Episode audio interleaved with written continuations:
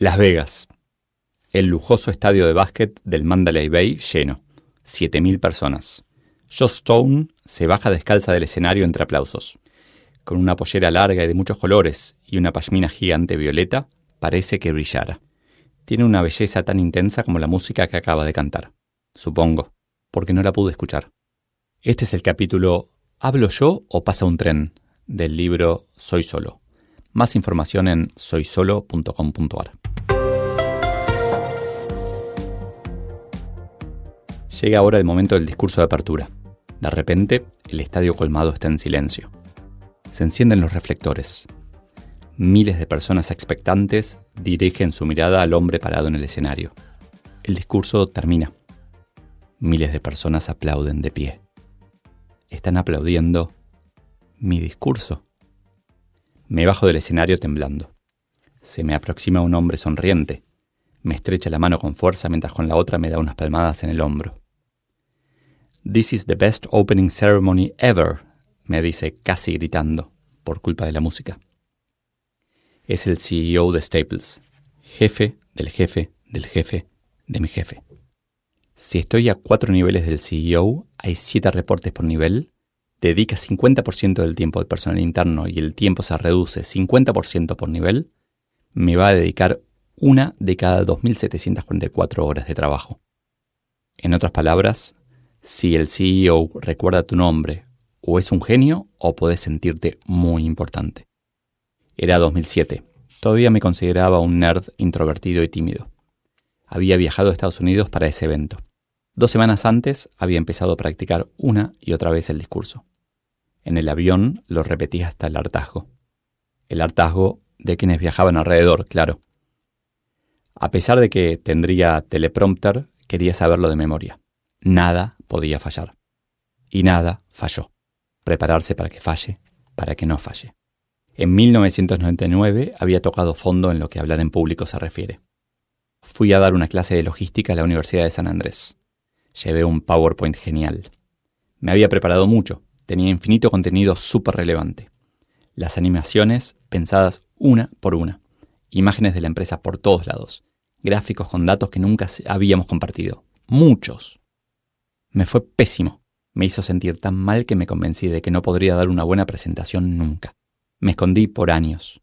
Hoy sé que me había preparado para una charla sin audiencia. En realidad no me había preparado, había hecho un PowerPoint. Desde entonces, creo que quien no piensa en la audiencia no es un orador, así como que quien no empatiza con su equipo no es un líder. En una presentación lo que menos importa es la presentación. Entre San Andrés y Las Vegas el trabajo me forzó a mejorar. Hice cursos de oratoria y stand-up comedy. Armé Excels para preparar presentaciones, obviamente, y me expuse cada vez que podía, esforzándome para liderar mejor. Hablar en público es un músculo, entrenalo, igual que liderar. El precio de la libertad. Todavía no había escuchado el concepto de víctima protagonista cuando en 2002 nos enfrentamos a una situación en la que podíamos no hacer nada y dejar que el tiempo pasara o conseguir compradores para la empresa. Ese año leí el libro Barbarians at the Gate, que cuenta la historia de cómo los gerentes de Navisco compraron la empresa con dinero de otros. Se nos ocurrió una idea fantástica. ¿Podríamos conseguir un capitalista que nos prestara el dinero para comprar la empresa? En otras palabras, un MBO, Management Buyout. A fines del 2002 empezamos a golpear las puertas. Nuestro roadshow secreto. Secreto porque, aunque estábamos seguros de que era lo mejor para los accionistas, no sabíamos qué iban a pensar si se enteraban. Habremos tenido reuniones con 10 o 15 inversores, todas con la misma estructura. Incluso llegamos a contactar a Henry Gravis, protagonista activo del deal de Navisco. En cada reunión, Santi contaba la historia y la oportunidad del negocio. Cada vez salía mejor, ponía más pasión y lo hacía con más solidez. Yo tomaba nota de los cambios y de en qué momento le hacían preguntas. Y mejoraba la presentación. Era mágico cuando, a partir de la tercera o cuarta iteración, como ya sabíamos qué iban a preguntar, podíamos decir, está en la página 17, ya vamos a llegar. O, eso está en el apéndice, después lo pueden revisar. Sí, los inversores son predecibles. Entender a la audiencia y lo que realmente espera es clave. Ser parte de ese proceso, pero sin sufrirlo directamente, sin exponerme casi, me ayudó mucho. Fue muy difícil, La primera versión de la presentación era muy mala, totalmente incómoda para el discurso que Santi tenía preparado. Ahí entendí algo fundamental. Es muy, pero muy difícil preparar un PowerPoint para otro y que discurso e imagen sean coherentes. El cierre. En mis primeras presentaciones no lo notaba, pero ya hace unos años logré relajarme al terminar y darme cuenta del agradecimiento del público. Eso me vuelve a alimentar, cada vez me gusta más. Al final, igual que con el liderazgo, es la audiencia quien va guiando al orador. El aplauso es la confirmación de la entrega, de la generosidad. A veces pienso que es como dicen los maratonistas. En un momento no sentís más el cansancio. No les creería si no me hubiera pasado lo mismo con las charlas. Tenés que dar charlas hasta cambiar de aire.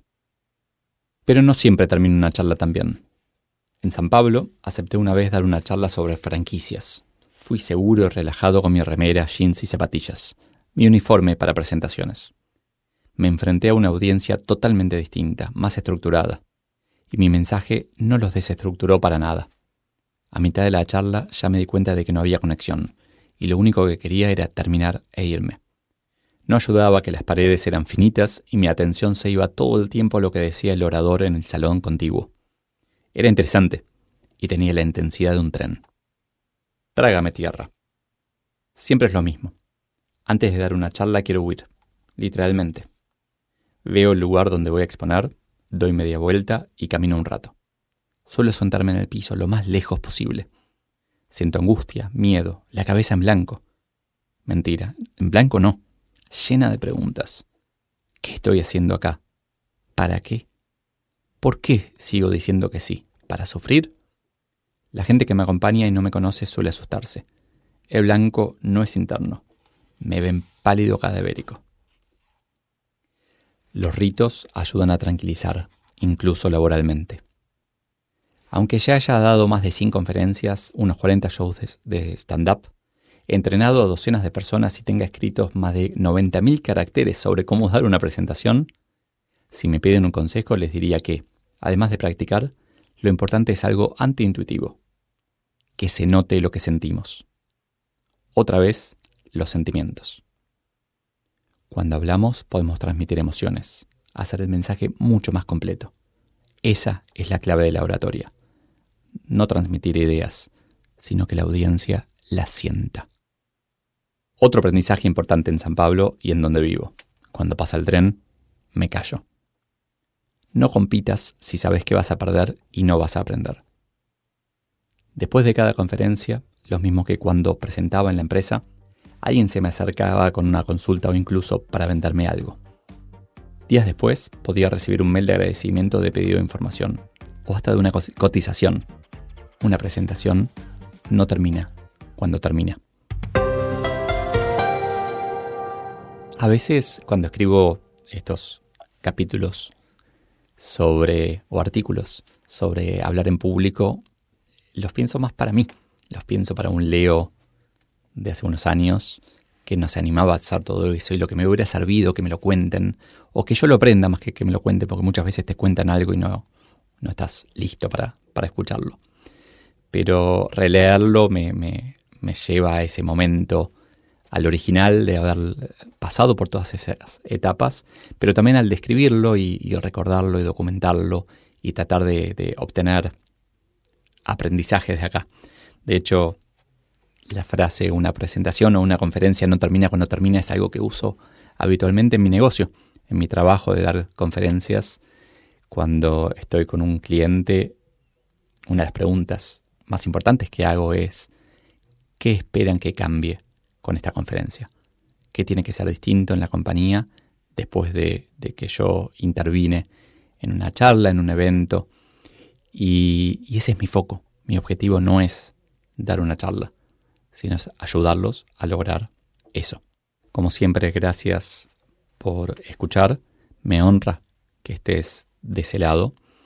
Me, da energía saberlo, así que sentite libre de contármelo por cualquier red social eh, o por mail a leopiccioli.gmail.com y como digo periódicamente, hago este esfuerzo para compartir, para llegar a más gente. No quiero vender libros. Obvio que si quieres comprar un libro podés comprarlo. Al momento que estoy grabando, acabo de publicar un nuevo libro que se llama Ahora te puedes marchar o no. Pero no es mi objetivo venderlo, sino que mi objetivo es realmente generar un impacto, ayudar a otros líderes a liderar mejor. Así que si quieres ayudarme a ayudar, sentite libre o de, compartir este episodio, de compartir el podcast entero en donde lo escuches, sea en Apple Podcasts, Google Podcasts, Spotify, eh, en, en la web, en donde sea que lo escuches, de compartirlo para que pueda llegar a más gente. De nuevo, muchas, muchas gracias.